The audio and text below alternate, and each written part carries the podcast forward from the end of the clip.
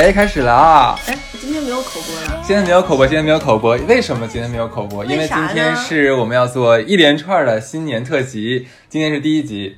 天哪，就是过年还有这么久呢，对，还有一周呢。呃，一周是吧？马上到了，其实对。然后我们应该先给过我们的听众朋友们拜个早年吧。噔噔噔噔噔噔噔噔噔噔噔，对，是辞旧迎新的时刻。是，然后呢？哈次和小乐恭祝大家百年好合，早生贵子。对 对，马上要过年了嘛，同志们。然后今年我们特别想跟大家聊一聊这个春节怎么过，过是不过。在做这个选题的时候，那个哈斯问我打算怎么区分，我说那最开始肯定先问大家这年还过吗？嗯，就是这年肯定还是要过的。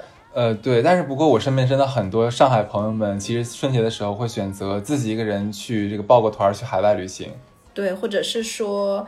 休整等等等等，就可能这年今年就真不过了。我觉得可以分为两个情况，像我们这种，我跟小乐是属于是外地人，在上海工作，一年到头是见不到老家的亲人的。嗯，那这个时候的话，春节其实能回去，真的要回去看一看老人。是的。那如果说像呃，本来就是上海本地的朋友，或者说本来你就在本地上班的朋友，二三百六十五天基本天天在家住的话，那你这样如果说春节想出去玩的话，哎，也可以理解。就既然它还是叫春节嘛，它是个年，是所谓我们传统就老理儿上来讲，一年当中最重要的一个节日。那不论怎么样，还是希望你有。有仪式感，并且有意义的度过，对对，像在本地生活这个这这群朋友，如果说想春节出去玩的话，我为什么可以理解？是因为你想想，他已经三百六十六天、三百六十四天给老家添堵了，那最后一天的话，求你放过他们吧。去给外地是吧？他们也不容易。对，所以就是说，我们为什么就是因为我们我跟哈次都是两个地地道道的北方人，还是北方人里面把年看得最重，以至于现在年味年味儿都是最足的足的东北人。对，所以我们俩其实。马上就要回家了，就你听完这期，可能我们俩没两天就回老家了。我，你看我的行李箱已经拆开了，我的也是，对。而且我每年都会非常兴奋于回家，虽然我每年不止一次回回老家，但我都非常期待过年这一次。真的？对。哎呦喂，这个好吧，我先问一下，你已经请好年假了吗？我每年基本上，因为我平时的工作和工作性质而言，出差比较多，比较忙。那我除了会把假期一部分留在，比如说旅游什么的，那我我会每年在，其实，在每一份工作开始之前，都会把我这我的一些规划和时间跟老板提前会讲好。那我会留出，就是说我过年至少要请五天假，保证我十二天以上的休假，并且我我会提出说我是年前请。那为什么？我也是给一些在职场中的朋友一些建议，就是请假这件事情，不要事到临头才要跟你的老板说。首先，这是不礼貌的，嗯，也是不是很符合规矩的。因为其实就像你们一个团队而言，你请假，那必然就会有人不请假，大家需要这个资源配置是合理的，嗯。那可能你要年前请，可能就要协调其他人年后请。那我先提出了我的一些需求和意见，希望跟别人协商。那我每年我会，比如说我会牺牲掉十一前后，我会尽量尽可能的不去请假。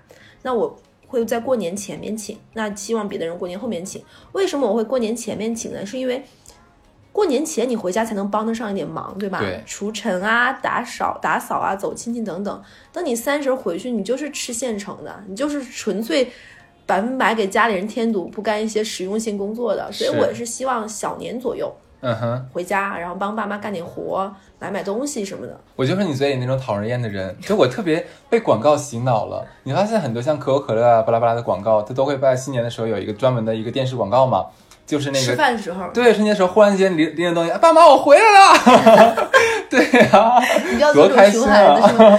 是啊，给你个 surprise。是，而而且再加上这个习惯也也有一个原因，就是因为之前我我在上学的时候，爸妈或者是刚工作的时候，爸妈都会去机场接什么的嘛。嗯，那你在除夕那天回，就会还有个人留出一个余力来，根据你的航班动态来实时来接你。是，我觉得这可能有点划不来，有点心疼，所以我都会提前。所以基本上这一次回家过年的话，我跟小乐都是准备了十多天的这样的一个假期。对，就是也能理解，可能很多听我们听电台的朋友们，可能是刚初出茅庐、刚工作的一些同事，可能你的假期没有这么富裕。那也希望就是，如果你只有七天的法定节假日，那也是弥足珍贵的。嗯，是的，那在这里的话就要替你们感到惋惜了，因为只有七天的话，你们只能买到春节段那时候机票啊、火车票啊，真的很贵热。为什么哈斯说这种话呢？是因为他自己哪怕提前了。六七天回家，机票也很贵。对，因为我是生活在上海，然后老家在哈尔滨，这个机票的话，基本上正价的话大概要五来五千来块，将近六千块。对我们，我们我们先看啊，就是说这个春节回家的话，你是准备就就是如果说你你能选择的话，你会选择跟呃带着家人出去玩吗？还是说在在老家就直接在家里面什么传统的过？说实话，我其实觉得我是一个非常传统的中国人。我一直觉得过年这这件事情，我的选择到现在为止都不是最重要的。就是我只是聊一些个人的一些想法。嗯，就在前些年的时候，我的外公外婆和爷爷奶奶都在世的时候，我们北方话叫姥姥姥爷，你是一定要回家过年的，嗯，因为老人就在家里，你去哪儿呢？你就你你才几岁呀、那你是不是得回家陪老人？其实说白了，像这种节假日的话，我们选择回老家，很大原因就是为了看一看老人。对长辈，这是没有办法。嗯就是你我大家都说啊，辛苦一年了，我多想春节的时候去一个春暖花开、阳光明媚的海岛，但是。那我其实牵挂的东西也很多嘛，所以说就是觉得过年这件事情，我还是希望能够跟长辈们在一起，就我的最在乎的这些亲戚朋友们在一起，尤其是嗯爸爸妈妈。那他们如果说走不动了，今年过年就想在家里歇着，嗯，那我愿意陪他们。如果他们说，哎，今年身体还不错，那想出去玩儿，那就出去玩儿。那肯定还是看他们真实的个人意愿了。对，对，像这个问题的话，到我头上就比较头痛了。我基本只能选择回老家陪他们，嗯，因为像我姥姥的话是各种过敏，哦，很多东西都吃不了。然后她还信佛嘛，她只能吃素，而且她对像像那个锅做饭的锅也有要求。这口锅的话，必须只只是用来炒素的东西的锅。如果说她炒过荤腥的话，她也吃不了。对，然后换到我姥爷呢，我姥爷你是，姥姥像个美国人，我从小到大就觉得美国人特别爱过敏，你知道吗？而且不知道为什么岁数大了嘛，就全找上来了。我姥爷的话就是那种坚定认为哈尔滨是全世界最好的地方的人，他坚决不走开那一种。这点跟我姥爷在世的时候一样哎，真的吗我姥爷觉得全世界哪儿都没有辽源好。我姥爷还顾名思义把我老家叫做小上海，东北小上海。哈尔滨的东方小巴黎。哎那那个 没有开玩笑，听众朋友们。对，直到我自己去了巴黎，才发现 no。我们是东北小上海，我来了上海，然后你是东北小巴黎，然后你去了巴黎读书，都是圆梦的路啊。很奇怪是吧？是，那 就说到这一点的话，其实还有后面还有很多延展的话题。是的我们要替很多我们的听众朋友们来想一想。你说像结婚的人啊，过年的时候要去哪一方过年，这个真的很头痛。这是个大撕逼，真的。是的，我基本上每年在开始进入到腊月的时候，我身边的、就是我的工作，其实有很多比我我是年纪相对比较小的，嗯，我都会听到一些姐姐或者是一些工作上的前辈会抱怨关于过年回家。涉及到钱怎么回、孩子怎么带等等问题，这还不算家里有宠物的，这个宠物过年怎么办的这个哦，问题，对，很烦，很头痛。是，就我先说一下，就就出现一个情况，就我们现在就先展开讲，就是说外地人回老家这件事情。嗯，那我就会有那种朋友就会从腊月开始吵架，为什么呢？就是说。本来已经商量好了，男方和女方今年去男方家过，明年去女方家过，但还是会吵，为什么呢？姐姐就跟我说，说她特别受不了她老公，一年到头不给他妈打几个电话，结果一在他们家过年的时候，又是跟他妈视频了，又是跟他妈电话了，这母慈子孝这一 幕，非得在我爹妈怼演的的真好，对他妈他老婆就觉得你犯犯得着吗？明年嗯我不是又去你家过年了，对不对？是，就很不开心，就觉得这七天都给自己添堵。嗯，然后有，然后就比如说还有那种，嗯，南方姑娘嫁到北方去的，也会跟我说压力很大，说北方的人随礼，就北方管给红包叫随礼，对，说随礼这个钱礼太大了。她每年跟她爸、跟她跟她老公回去之后，跟她公公婆婆去走亲戚，回东北，她说都叫不明白七大姑八大姨，一年也就见这么一面儿，认都认不清，上来给的红包就一千两千。嗯，然后压力就特别大。对于很多南方人而言，他觉得我不需要你给我这么重的红包，我还要记得你这份感情，你这份礼，然后我再想办法还给你。尤其是很多像男朋友带着女朋友来到东北老家来见父母的时候，一般来讲，东北的父母其实都会呃给一些礼品礼物给到这个女孩儿，对吧红？包，即使说未必说两个人已经是准备走到婚姻殿堂了，可能真的就只是交了个女朋友带回来看一看而已。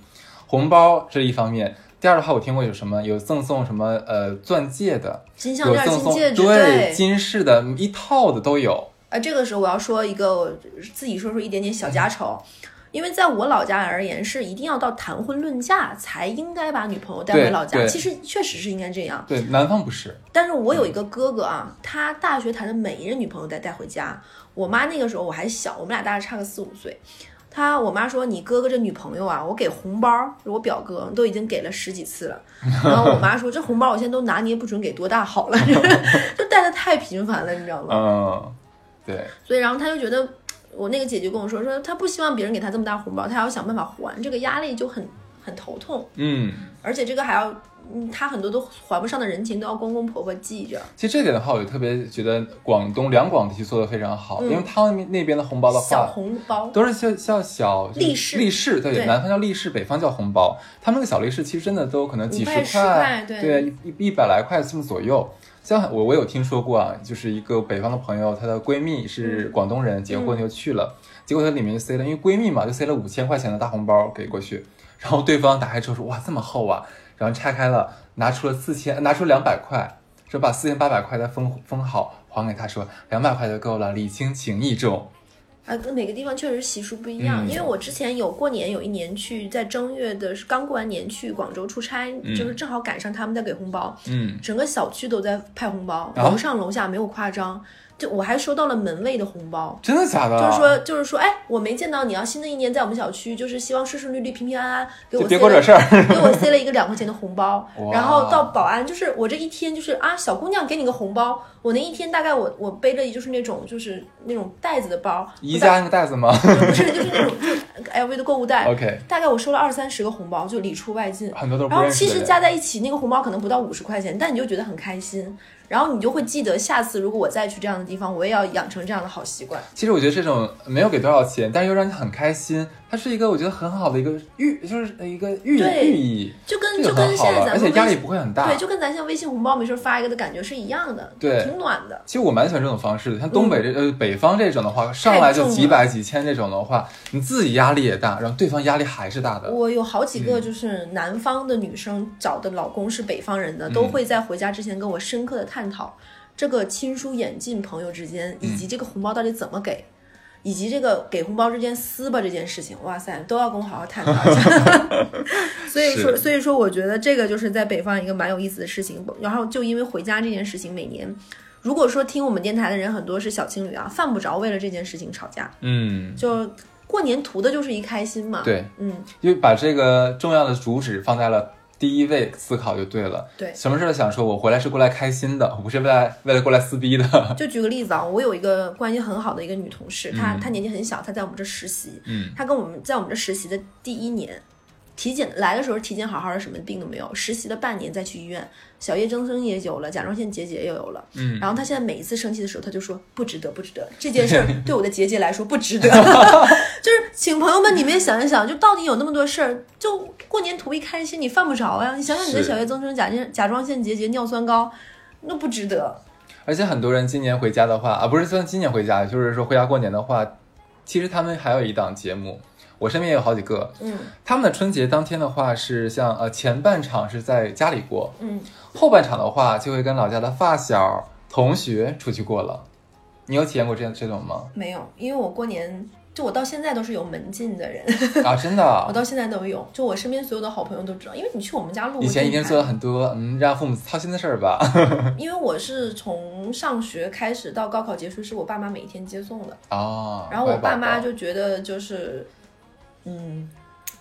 不安全，包括东北天黑的也很早嘛，所以就是到现在就我还保持跟爸妈每天会通一个简短的电话这样的形式。我为什么要说这件事儿呢？我知道你为什么，因为如果说这个啊，女孩儿结了婚或者有了男朋友回来我家过年，又没有带老公，又没有带男朋友，然后呢，这个春节的下半场要跟自己的发小们过这个一个庆祝一下，是非常不。那么其中的话就一定有异性呀，这个时候就有很多故事出现了。基本上每年回家都是一场狗血，我觉得，嗯不论是过不过年，就是老同学见面分外狗血，是，尤其是多年在外的这种闯荡的，带着一点点社会的这种嗯同学回去、见到老同学，会觉得分外的亲，分外的真。三杯两盏下去之后，又是拥抱又是哭。哪怕其实真的没有什么实质性的发生，拍下来的一些照片和小视频也都是非常嗯，不礼貌、不友好的。我觉得，对，所以吧，反正是同志们，如果回家过年的话，你有安排这样的同学局、发小局的话，那么一定一定把持好，度要做好，然后也最好是提前跟自己的另一半打个打个招报备，呼。对，对，嗯，好。那么我们说完了，说我们准备过年这个啊、是是不是回去过呀？嗯怎么过呀？然后要想到第一件事儿了，对。咱咋回去？咋回去？我跟你讲，我这一点不得不说，我非常，因为我经常之前出差，因为一些工作原因会去到那个黑龙江嘛，我很困惑。黑龙江不论多大点儿的地方都有机场，嗯，都有航班。对我去过什么齐齐哈尔、佳木斯等等等等，都有机场。我老家吉林真的很神奇，很多地方都没有机都没有飞机。嗯，然后我每年回家是不得已，只能选择坐飞机。因为那是因为就是整个黑龙江在东方小巴黎诞生的时候，就为了为了给那个呃嗯沙俄那边运送东西嘛，所以建了很多机场，是这个原因。而且高铁线在我们那边也不是很，就是很很密集，很发达，对？对对，我有很我们很多线都没有，还在现在还是 K 或者是 T，你知道为什么？其实东北那边属于高寒地带，它有的时候可能那个土层什么不是不太适合。是的，就是我我回老家真的是有有的时候我像在上海，我就很羡慕我在山东的老家是山东的同学，他们可以嗯高铁直接回去，对，安徽的、江西好的，方便。对，非常方便。江浙沪的那就更不用提了。像所以像我跟小乐回去的话，只能选择坐飞机。对，那么过年期间坐飞机是真他娘的贵啊！我的机票大概往返是小小四千，四呃千左右。我是小五千，差不了太对，多。就是没得选，所以说，然后我回家还要从机场到我家的距离大概还有一个小时的车程，哇哦！所以就是一个飞机转转火车，对，呃，就飞机转飞机转车这样的一个路程。所以同志们，如果听了我们之前有一期是你根本想不到在飞机上能发生这件事儿之后，期待一下这次你坐飞机能碰到什么有趣的事儿吧。对的，因为因为我觉得其实。嗯，像在工作中的人，你可能也就只有在回家的时候，你可以把这个事情真的放掉，嗯你的工作上的一些烦恼啊，大城市的所谓的忧愁啊等等，就回家好好做个人。嗯，那说完飞机的话，我们就来说这个所谓的高铁还有坐火车啊。嗯，这帮朋友们面临很大一个问题就是抢票。哎，这抢票只是第一步，咱先讲抢票，抢票，对，对，就是我我这辈子只抢过一次票。我我在北京是北京上学那那年的话，嗯然后呃正好春节想回哈尔滨，嗯，好痛苦啊，真的好痛苦。我我以前不知道抢票那么难，就是他们是就就是同学们给我下个软件，对，说可以抢票，就是不停的刷，不停的刷，不停的刷。我头一次感觉到原来。很多坐火车或者坐高铁回回去的小伙伴们，他们回家那个困难程度简直难以想象。他们面临的不是说是怎么过的问题，是能不能回去过的问题。对，还有一些就是他可能要什么，因为我是从来，因为我都我们家高铁不是很发达嘛，嗯所以我只能飞机，所以我没有任何的春运这个意识。所以我有同学跟我讲说，说他会经常在朋友圈发什么砍一刀那个助力然后买，对对对，我不知道那是什么意思。我也不懂。后来我才知道，他们说那个是抢票的概率更高。所以我觉得就真的是救救孩子们嘛，看到这种朋友圈就帮忙点一下。对，但好在说整个现在国内像呃中国的高铁线路的长度是全球最长的，已经很发达，我们已经很发达了。但如果说能再像其他运输方式再能呃补充一些的话，让大家回去没有那么难的话，其实会更好一点。是的，但怎么怎么怎么能解解决呢？我们不 并不知道。对，而而且说到坐火车啊，从哈尔滨坐火车就不是高铁，就普通的火车，坐到上海的话，可能大概要一两天吧，大概这个是三十多个小时。是的，我妈妈每次选从哈尔滨到上海的话，基本都是坐火车，就很让人上火。后来我问了一下，我说你为了省钱吗？我妈说也不是为了省钱，因为火车票跟机票 其实不会差那么那么多，也挺贵的。但卧铺、软卧基本上差不多。对，然后我妈给我理由是什么？说因为我要带一些奇奇怪怪的东西啊，然后坐飞机安检上不了啊。就是这也是我刚才说说，就是抢抢高铁票只是第一步，嗯，你飞机上春运的时候，大家行李的恐怖程度也是非常夸张的。我妈妈特别不能理解，说为什么飞机的这个呃，像你托运的东西，或者说你带上飞机那个行李要被检查的那么严格。她觉得我想带什么就应该带什么呀，为什么管我？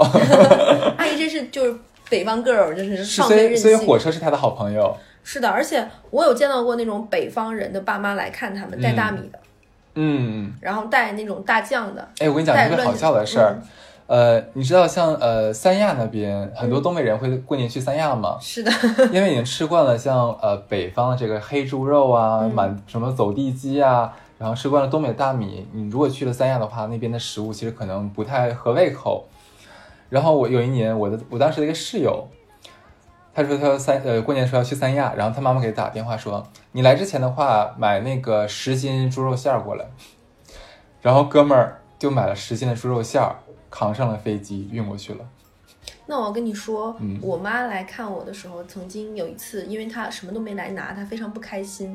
她有一点原则是，她不懂，就是他觉得坐飞机一定要把行李额度用到满。哦，对对对，箱子如果托运是二十公斤，那我就正正好好给你装二十公斤。不然就亏了。对，就一定要这个样子。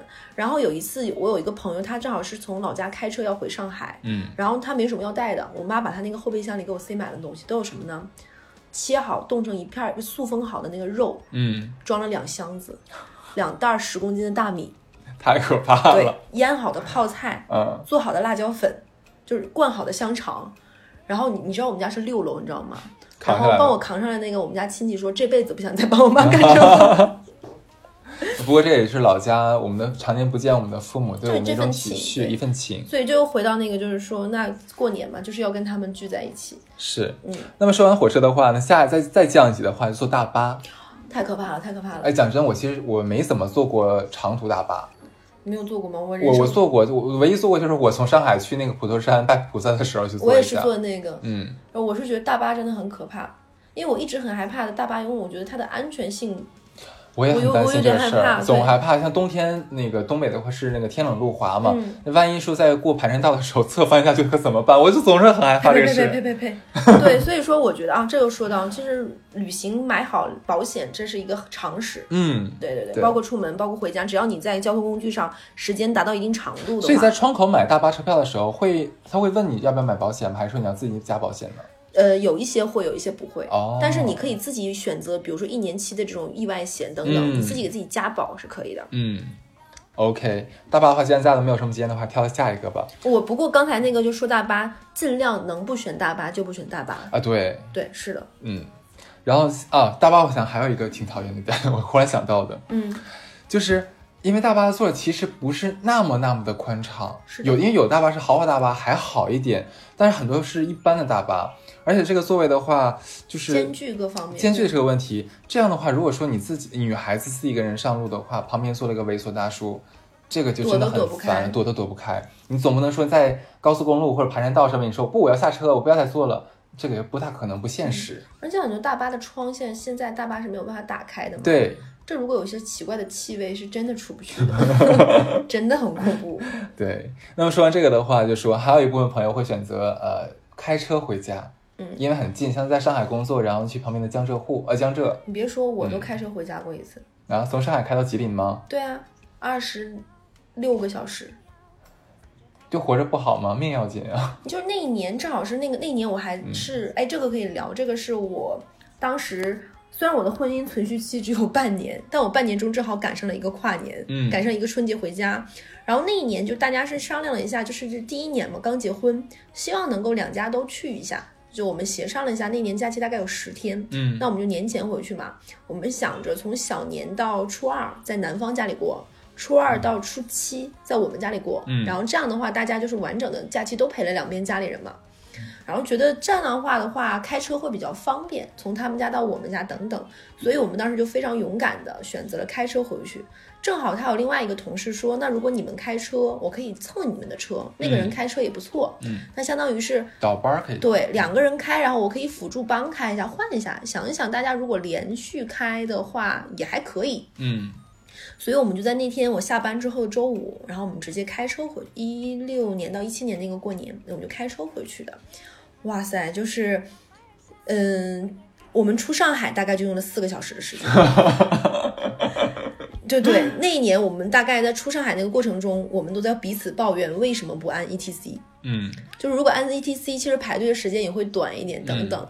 然后出上海浪费了四个小时，整个过程中他说他脚麻了，我前任，因为他一直在点刹，就是刹车刹车刹车刹车这一路，然后就很累。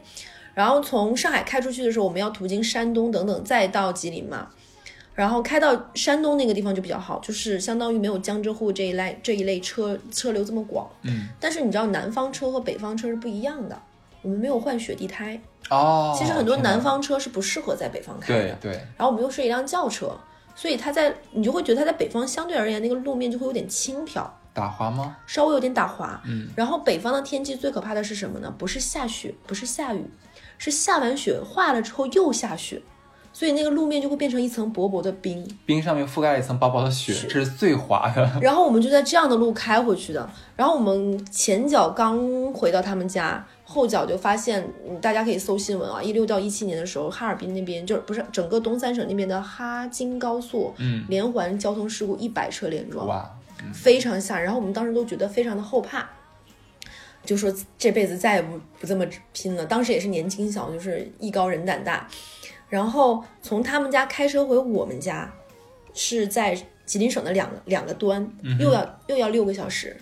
然后那一次的时候，我们在在高在那个开车的路途当中，就出现了就是类似于像漂移一样，你你的车是 不知受控不是就是你你没有办法踩刹车，踩刹车只会更夸张，滑出去。我们在那个路上，车上像开碰碰车一样，大概这么开了五公里。是在东北的四驱车是很重要的。是的，而且你的雪地胎也很重要。当时我们就开完那段路，我都已经快要吓哭了，就是就觉得这命是捡回来的。嗯，所以说就是自己开车还是要很当心的，你前面的这种准备工作要做牢。其实我觉得真的很不理，呃，无法理解这种过年开车回家或者十一开车回家的人，因为呃，我当然是人家选择，我不能，我们不能不能不能阻止人家。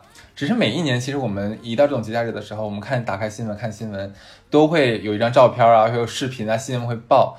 整个什么高速公路收费口啊，都堵得满满满满满满的，然后可能是十十几个小时，或者是多少个小时，根本就不会动。嗯，每一年都会这样子，然后还是有大批的人选择开车回家。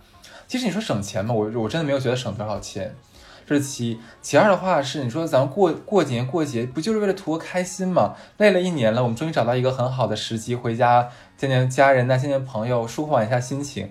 结果你说堵在路上，这个体验堵是吧？对呀、人而且很辛苦开车，主要是熬夜开车。很多人的家里，其实这点我能理解，就在于就是他要合理的配置一个他的最可能在家最方便的一种方式，比如说刚有一个孩子，嗯，那他可能开车回去，这个孩子免于过整个飞机的这个飞上飞下等等的这种不适。啊这个我很支持他。对他开车，对他这种也是很很很体恤他人嘛。对，包括他在那边的话，可能在路上的方便程度等等，随时随地可以下车上车等等，嗯他可以自己控制自己的这种安排。你是中间多住一夜等等，我觉得这我能理解。还有一些人的家里。可能就像我家，我家是真的高铁没有覆盖到的地方，然后就要飞机下面再再坐一个小时车。那他如果选择开车，我能理解。还有一个就是，如果你是在上海上班的人，你家是江浙沪周边或者是江西、广西，开车我觉得也很方便啊，但是会堵啊，就稍微错个风啊到家了，零点都过去了。就稍微错个风，对，大概你五六个小时也能开回家。哦，其实如果说我个人来说，在交通工具上，我其实最喜欢的跟你妈妈是一样，我是喜欢火车的人，真的假的？而且我是那种在卧铺可以睡着的人。呃，这点我相信。所以我那个时候去从上海到我是武汉读书嘛，我在武汉没毕业的时候，那个时候在上海来面试和实习什么的，我最享受的就是买晚上九点半的火车，第二天早上七点钟到的这种。就是上车睡一觉，第二天早上到，然后你会觉得哎，时间没有浪费，都没都挺好，没耽误。所以我其实如果有这样一个距离的这种卧铺，我是特别喜欢的。我会很担心，如果睡熟的话，像带的钱包啊那些电子产品就很怕丢哎。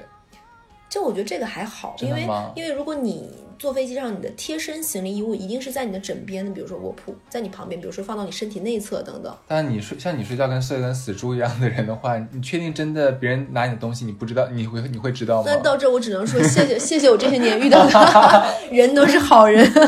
OK，好，我们说完了说我们怎么回去啊，嗯那就那不得不说说你总不能空手回去吧？这是必须不能的。那带什么回去呢？嗯，刚刚我们在 re 稿的时候，其实一会儿可以哈斯讲，我坑他很多。啊，那我那我先讲一个好了，因为我第一年来上海的时候，呃，是跟小乐一起工作嘛，然后回老家的时候，总想说，哎，总总要带一些像上海的土特产回老家，送给家人的朋友。我就不知道带什么，因为我真的不知道上海有什么可以带的，我就问我们当时的这个文艺骨干小乐同学，小乐说：“你可以带黄泥螺呀，你可以带醉蟹呀。”我说：“呃，醉蟹这个，我说它是熟的吗？不，它是生的。我说啊，生的这个就算了吧。我说黄泥螺是个什么东西？就是一种泥螺，黄色我的。觉得很好吃哎。真的吗？我天哪！然后我就去超市里面买了两大桶黄泥螺回去。回到家之后，我说：“姥姥姥爷，我回来了，给你们带了上海的黄泥螺。”然后我们非常开心的把那个盖子打开了，然后扑面扑面而来那个气吧，就让我们浑身一紧，它就有一点怎么讲？发酵了的味道是不是？发酵，然后还有酒糟的那个味道。对，好像其实里面有酒，应该是是吧？有的。对，然后那个那个东西吧，像有壳又不像有壳，那个壳吧是软软塌塌的，我就不知道是直接吃呢，还是把里面那个给抠出来吃呢？就反正那个我跟我老我跟我老因为我老吃素，我就跟我姥爷两个人搞了半天，大概弄了三四个之后说，嗯。dirty，然后全都倒掉了。怪我，怪我，怪我。后来我姥姥姥爷说：“你再以后回来的话，人回来就好了，你是不要再乱买东西了。”那你现在回来会带东西回去吗？嗯，我现在就不会有什么土特产这个概念了，因为的确现在整个这个不管冷链啊、电商太发达了，没有什么是你什么真正的当地特产，都已经差不了太多了。我回去的话可能会带一些像是呃这个给老人买一些保健品，嗯，对吧？然后给妈妈买一些衣服呀、按摩仪什么的。我因为是，其实我现在回想，我刚毕业那两年，因为工资也比较低嘛，然后也没有赚什么钱，然后回家带东西都会想说，哎，五花八门，什么都带。你后面才发现，其实很多东西你带回去你自己都未必用，你给老人带就完全是在二碍事儿添地方。对，所以我现在送的东西大部分分为两部分，一部分是跟哈斯一样的，就是给老人送的一些。保健品或者是化妆品，嗯，因为每年都会有出国的机会嘛，那我会在日上买好，比如说日上的雅诗兰黛很便宜，嗯，相对而言可以，是，然后还有一些其他的，比如说资生堂等等的，我会买好之后回家的时候作为礼盒送给爸爸妈妈妈妈或者是姑姑阿姨这一种的，然后还有一类就是真金白银类的。就是就爸妈就是吃过的盐比你走吃过的米都多，什么东西值钱，什么东西不值钱，心里都贼有数。对，就别再买点什么大白兔糊糊弄人了。所以我会送，比如说金子、金项链呀，或者是其实五千块钱左右，你就可以买一个大概三十分的这种带钻石的小项链啊什么的。我觉得这种东西都不错，送一些首饰。我觉得小讲这点特别好，因为很多人都觉得说，哎呀，反正姥姥姥爷、爷爷奶奶岁数都大了。他们也用不到什么贵的东西了，然后也不认牌子，随便在淘宝上买一个什么东西，就意思意思得了。别可可别瞎其实其实真的不是，老人心里明镜似的。是的。对，我觉得还是应该给自己花多少钱的话，我觉得给父母或者给长辈应该花更多的钱。就是可能有一些人，他他比如说我我很现实的说，嗯，有一些人我觉得我不需要送他，因为我爸妈可能跟他之间的一些交际什么的，他他们老人之间彼此会。有他们的一些 social，那比如说像我自己的爸爸妈妈和真的当年照顾过我的爷爷奶奶这种的，那是至亲至爱之人，给他们花钱是应该的嘛，因为我毕竟孝敬他们的年年份也比较少。对，所以我觉得那那是应该的，而且像尤其是现在，我的外公外婆和爷爷奶奶都早早的去世了，在我还没有收入还是个学生的时候，其实我觉得很遗憾，他们没有就是活到一个我能够去回馈他们的一个嗯时间，我觉得其实挺可惜。那这份遗憾就不要再留给我爸妈了嘛，嗯，就不要出现那种什么树欲静而风不止这样的，嗯嗯这样的事情。然后我还会送一些东西，就是我觉得爸妈送一些。材质好东西，比如说真正的羊毛衫、羊毛羊绒的围巾，舒服一点的运动鞋，让爸爸妈妈多走走走走路。我觉得这些都是很推荐你们的。嗯，剩下一些食品这一类东西，你大可以在过年之前跟爸爸妈妈打电话说家里缺啥，直接一个快递就送回去了，对吧？酒啊、水啊、糖啊、饮料啊这些东西都可以的。说到这儿的话，我觉得特别有意思一点是什么？呃，我曾经想过说回家要不要给我妈买点包啊什么东西的。嗯，但是。就你知道，我们其实像咱们的话，喜欢是那种，呃，不要有什么 logo，或者说不要那么明显，大 logo、大 LV、大 GUCCI 什么的。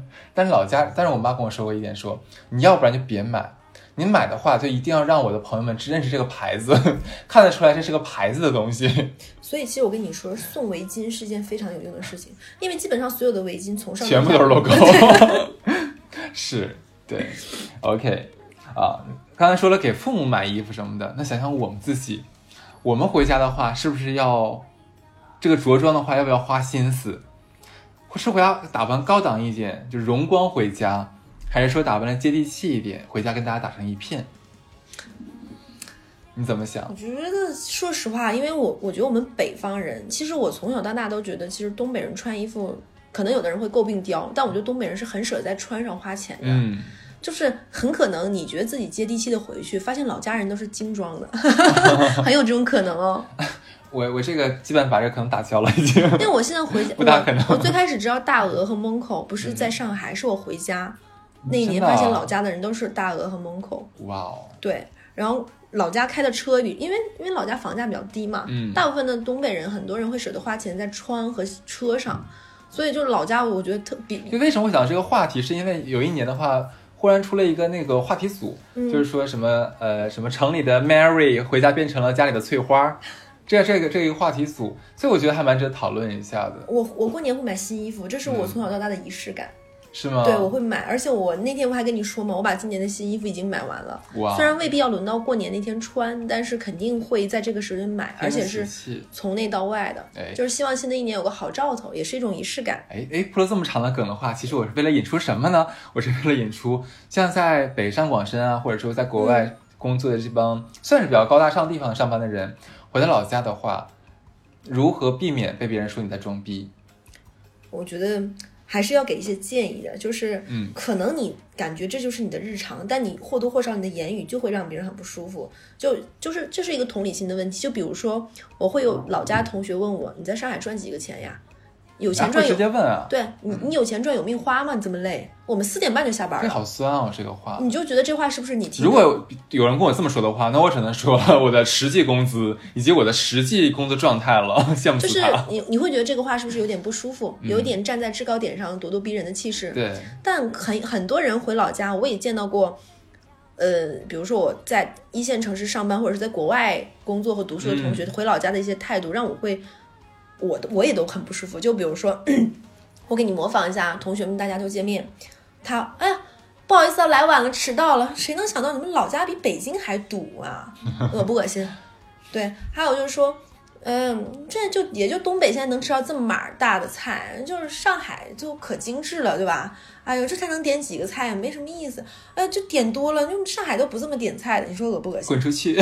这种傻傻非 常请滚回上多海非常多这样的人。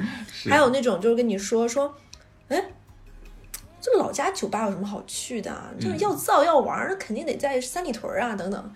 然后儿化音一定要带出来，啊，就不知道他在北京吃的啥，怎么就变成京腔了？真的。嗯，我我我正好我遇到情况跟你可能相反过来的啊，嗯就是可能会有一些人说，哎呀，你们在上海、北京上班的话，一定很辛苦吧？真的感觉你们好辛苦啊！我看你经常要出差，怎么怎么样的，真是最后好像休息不好吧？嗯然后其实我都会如实回答，我说没有啊，我每天我说我每周基本都会出差，最忙的时候。然后基本全国各地啊，有的时候也会到境外出差。然后我我说我过得很开心啊，因为我基本出去的话，可能开个会或者做个尽职调查，基本上半天就完成了。剩下两三天的话，我们就是在旅游啊，就很开心啊。对啊，他可能也觉得你在强颜欢笑，其实我是真的很开心，是真的。就是就是大家，我就觉得大家都请，嗯，不论是在老家人还是在城市人，就都请不要过度的关，不要过度的超过了你的本分的但这个就是一个。罗生门，你知道吗？就是双方一定会有这种切只要。这个只要这个伤害一旦打开，对，那么就就无休止。嗯但反倒是就是我也有在老家关系很好的朋友，我们现在也会保持着一个蛮密的一个微信的一个聊天，大家很现实，他会跟我说在老家。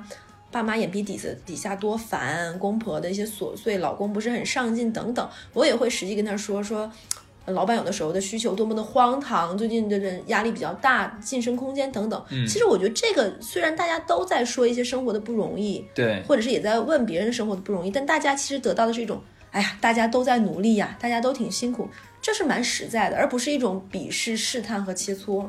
呃，另外一方面是给朋友们，就给老家朋友们带礼物，也是要花心思的。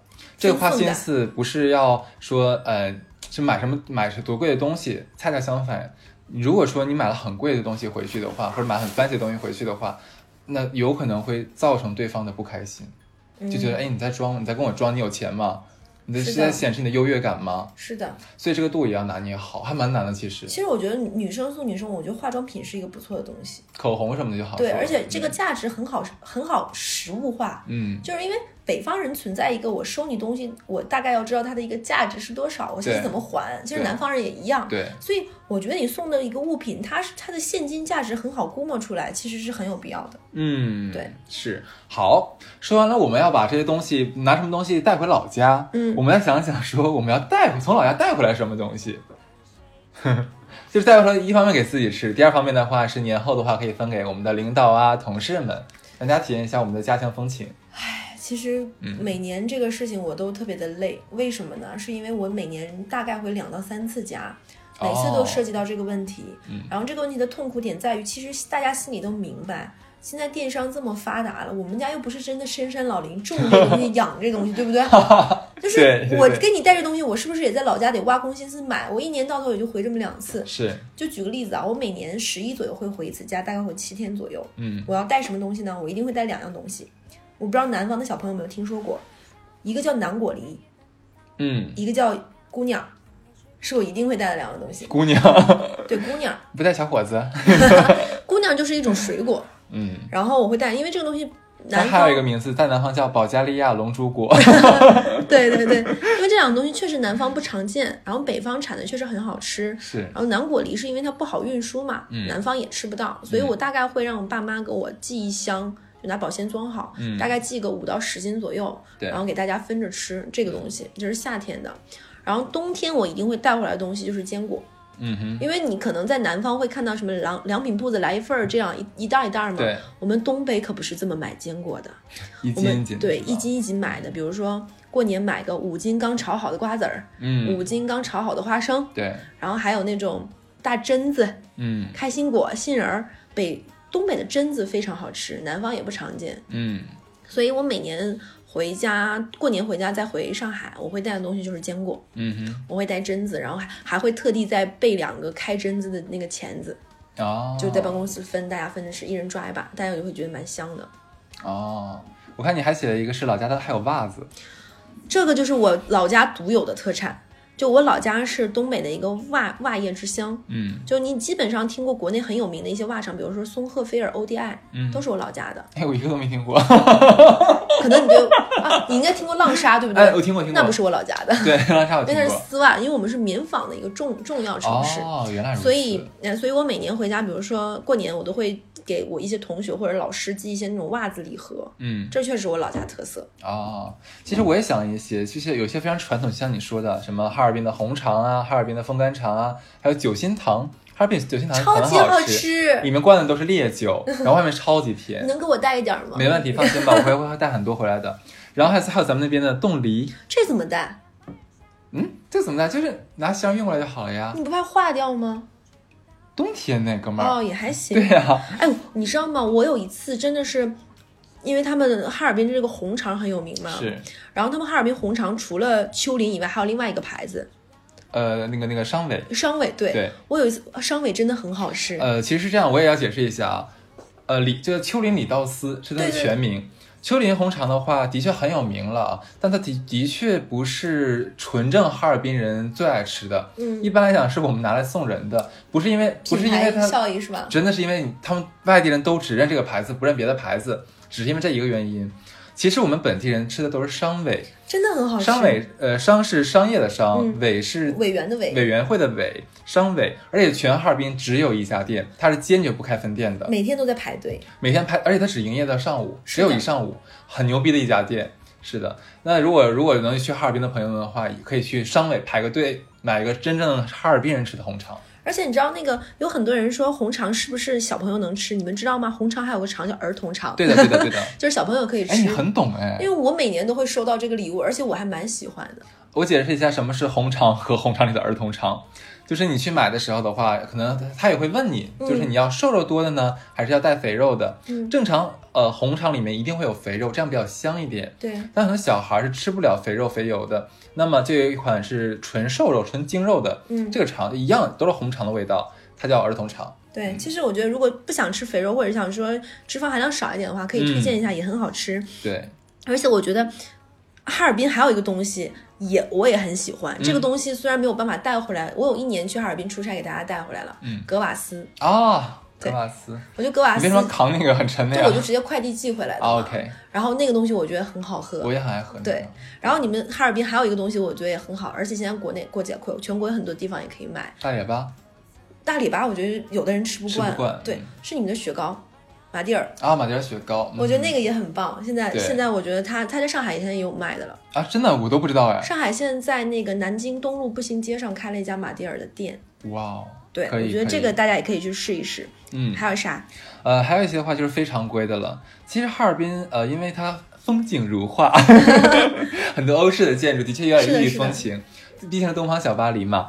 那这个时候的话，我要说推荐一下哈尔滨的冰箱贴了。哎，我刚想说，你们冰箱贴我很喜欢，你们那个索菲亚教堂的冰箱贴，冰箱贴我也买了。是，真的很好看。就是我觉得，如果从哈尔滨我要往回带东西的话，其实冰箱贴会是我的一个选择。嗯，对。那么第二的话是套娃，哈尔滨套娃很有名。不是俄罗斯特产吗？你要知道，哈尔滨很多东西都是俄罗斯的呀。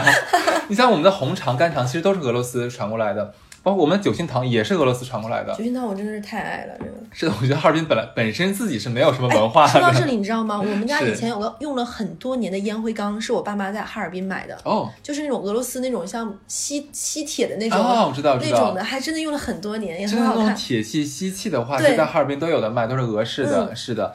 那么还有一个的话，其实我想说，是像星巴克在每个城市都会有一个城市杯，嗯，就是那个杯子上面会有这个城市的像名字、名字啊，或者说一些景色，不拉不拉的，但会做的比较好看。这个其实我觉得也可以拿回来送人。啊，你们哈尔滨的那个城市杯，我觉得说实话比上海的那个好看。啊，真的吗？是吧？很好看，对。我也觉得挺好看的。对，你要吗？给你带回来一个。我觉得要九心糖。好的。九心糖和套娃。最不要脸的 冰箱贴。OK，最不要脸的其实是有一些人的话说，下次你能不能回去帮我带一斤五常，带带什么？带一袋子五常大米。你知道我听到过真的很气一个不要脸的是什么？哈尔就黑龙江人让他带什么？说你们那边是不是有五大连池？嗯，然后哈尔滨的五大连池是有个矿泉水叫五大连池矿泉水。对对对，我听过最奇葩的人是让带那个矿泉水，说是因为五大连池的水什么碱性很强，对对对然后治胃什么火山。对，然后说要带那个水，我真的没见过这么奇葩的需求的。